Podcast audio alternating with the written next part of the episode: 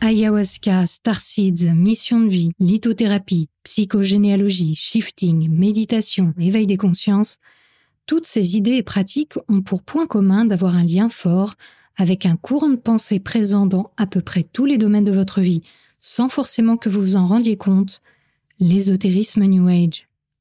Le marché du bien-être et de l'accomplissement de soi draine aujourd'hui des milliards d'euros à échelle planétaire. Les stages de développement personnel, les médecines dites alternatives, les nouveaux gourous du net et les best-sellers des figures emblématiques du mouvement nous offrent désormais un buffet à volonté où chacun peut puiser dans l'espoir d'atteindre une meilleure version de soi-même. Mais sur quoi se fondent ces idées? Sont-elles l'heureux résultat d'une alliance entre science et tradition? Telle ou telle pratique est-elle réellement efficace ou bénéfique?